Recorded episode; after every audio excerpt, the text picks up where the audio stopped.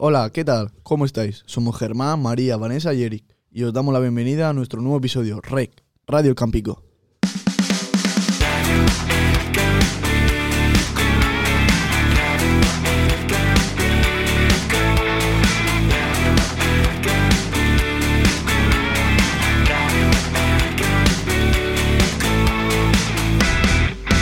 Radio El Campico. El Día de San Patricio, que se celebra el 17 de marzo, es un día lleno de desfiles, amuletos de la buena suerte y verde por todos lados. Este acontecimiento empezó como una celebración religiosa, pero con el tiempo se ha convertido en una celebración de la cultura irlandesa. San Patricio nació en Gran Bretaña en el siglo IV, pero le vendieron como esclavo en Irlanda cuando tenía 16 años. Por suerte, consiguió escapar y viajar a Francia donde estudió para ser sacerdote. Ahí descubrió que quería convertir a los paganos de Irlanda al cristianismo. San Patricio viajó por Irlanda fundando monasterios, escuelas e iglesias. Sirvió a Irlanda durante 30 años y murió el 17 de marzo del año 461. Y por eso el Día de San Patricio se celebra todos los años este día. San Patricio fue una persona real, pero hay muchos mitos sobre su vida. Por ejemplo, normalmente es muy común ver tréboles de cuatro hojas en este día. Sin embargo, según la leyenda, San Patricio solía usar el trébol de tres hojas para enseñar el cristianismo.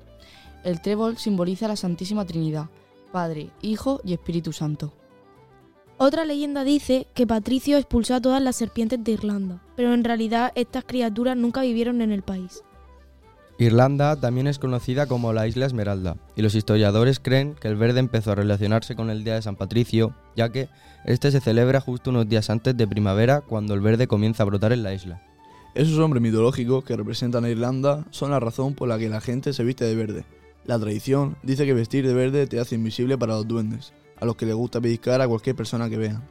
Si consigues encontrarlos te llevarán a una riqueza que no podrás ni imaginar. Algunas personas también piensan que el verde les traerá buena suerte y otros lo llevan para honrar a sus antepasados. El Día de San Patricio se celebró por primera vez en los Estados Unidos, en 1737, en Boston, hogar de muchos inmigrantes irlandeses. El color verde se puede ver por todo el mundo, incluso en el río Chicago, en Illinois, Estados Unidos, que se tiñe de verde cada año para celebrar esta fiesta.